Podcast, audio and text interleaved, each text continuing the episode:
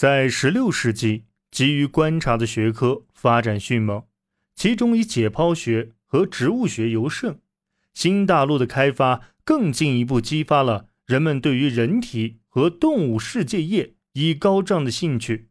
德国植物学家伦纳德·福克斯在这方面卓有建树，而在法国，皮埃尔·贝隆也通过深入观察亚欧动植物，以游记的形式发表了一系列。影响深远的研究结果，和福克斯一样，贝隆所取得的成果也要多亏木刻版画插图在这些科学描述著作中所发挥的重要作用。实际上，对于科学书籍的发展，木刻版画可说是居功至伟。然而，其所起到的作用却常常被低估。其他种类的科学书籍则多着眼于。如何变得更有力利用自然资源？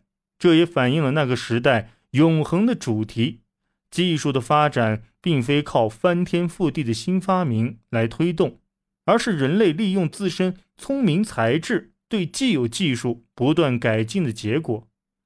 不论是在关键采矿领域，亦或是通过磨坊和船帆对风能和水能加以利用，情况都是如此。采矿业一直吸引着欧洲一些最具独创精神的人。虽然申请采矿既危险又辛苦，但它的丰厚利润使人们愿意铤而走险。关于这点的最野蛮的体现，就是西班牙探险者在新世界对银矿的大肆掠夺。他们迫使土著居民充当采矿的劳工，对其极尽剥削。已经达到了惨绝人寰的程度。十六世纪是一个复杂的矛盾体，这尤其体现在人与自然的关系上。尽管旅行仍受到风向和水流变幻莫测的影响，同时也受限于旅者和马匹的能力及忍受力，但这一时期人们对于陆地世界的认知却发生了质的变化。其原因部分可以归结于商旅冒险家及西班牙征服者持续的探索，但即便是那些仍生活在欧陆的人，他们对世界边界的理解也变得更为直观了。其中原因则是他们地图制图学的发展。就这样，印刷术、科学与冒险合二为一，迸发了耀眼的火花。早在地理大发现之前。人们对知识的渴求就已经十分强烈。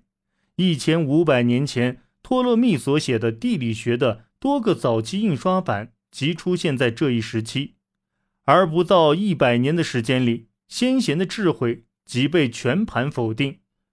弗兰德斯的地理学家亚伯拉罕·奥特柳斯绘制的世界概貌，更为精准地表现了陆地的形状。它也被公认为第一册现代世界地图集。不久后，吉哈德斯·莫卡托的《地图与技术》及一系列国家地区的绘图项目应运而生。地图制图学的发展，标志着人类在梳理空间与距离的内在合理化方面取得重大进步，同时将边界与被划定的地域相联系的概念开始形成。逐渐取代了地理特征上的区域观念，这一观念上的转变，很大程度上塑造了日后的军事争端。其他科学探索主要集中在三大领域：数学、占星术和炼金术，三者都与神学有着千丝万缕的联系。数学还与卡巴拉及犹太神秘学紧密相连，这点在伊丽莎白时代。著名的占星学家约翰·迪伊身上表现的尤为突出。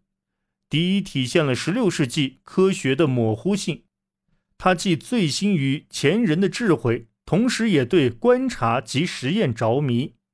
而关于日后伽利略那些关键的自由落体实验，16世纪科学家其实已经部分的提出类似观点，其中就有荷兰数学家和工程师西蒙。斯蒂文，当时人们对观察宇宙和天体兴趣高涨，在16世纪，历史上首次出现了对于亚里士多德和托勒密以降一直流转的地心说理论激烈批判。波兰天文学家尼古拉斯·哥白尼推翻了因袭已久的托勒密宇宙观，将太阳置于宇宙中心，认为地球以一年为单位围绕太阳公转，同时绕自身轴线以二十四小时为单位自转。这些发现足以载入史册，但哥白尼在当时却为世人所鄙夷。其中以新教改革者路德。和梅兰希顿为甚，他们两人希望科学与圣经严丝合缝的相符，这就是16世纪的科学发现之所以隐而不发的重要原因之一。这是个介于摩擦争端与矛盾驳论之间的年代，先贤的智慧被文艺复兴的人文主义者顶礼膜拜，而同时越来越多的质疑也开始出现。许多人不相信上帝会对异教徒敞开宇宙秘密的大门。大量的科研资料被用于炼金术探索上，研究如何将贱金属炼成黄金。教炉技术和铸造术上的进步是16世纪所取得的两大技术成功，客观上为炼金术研究的开展提供了条件。然而，重要的是，16世纪。并没有为建立在无神论上的科学提供一席之地。注重观察的科学，在这个被神学与宗教原则规划好的世界里，注定只能艰难前行。这一时期，政治思想方面的发展有目共睹。动荡年代的政治进展，使人们开始思考关于社会组织的基础问题，并将目光投到了前人身上。杰出的思想家们。借鉴前人的经验，并将之应用到重要的现实发展中，尤其是国家的崛起以及敌对宗教体系的发展上，由是出现了一系列值得注意的论著。其内容既有克劳德·德塞瑟尔与让·伯丹的阵线思想，也有表达抵抗国家力量以捍卫真正宗教的激进观点。在16世纪。宗教战争血腥冲突下的刺激，包括泰奥多德·德贝兹和弗朗索瓦·霍特曼在内的一些颇有影响力的新教人物，开始勇敢地思付于何种情况下推翻暴君可被看作是正当的。到该世纪末，新教的这些观点出乎意料地在天主教思想中产生回响。当时，巴黎的传教士们。正试图证明天主教联盟对抗亨利三世的正当性，然而这些观点所挑战的是一个正统观念根深蒂固的社会，拒绝服从的激进主义和潜在的无政府主义并没有坚持下来，最终大多退却了。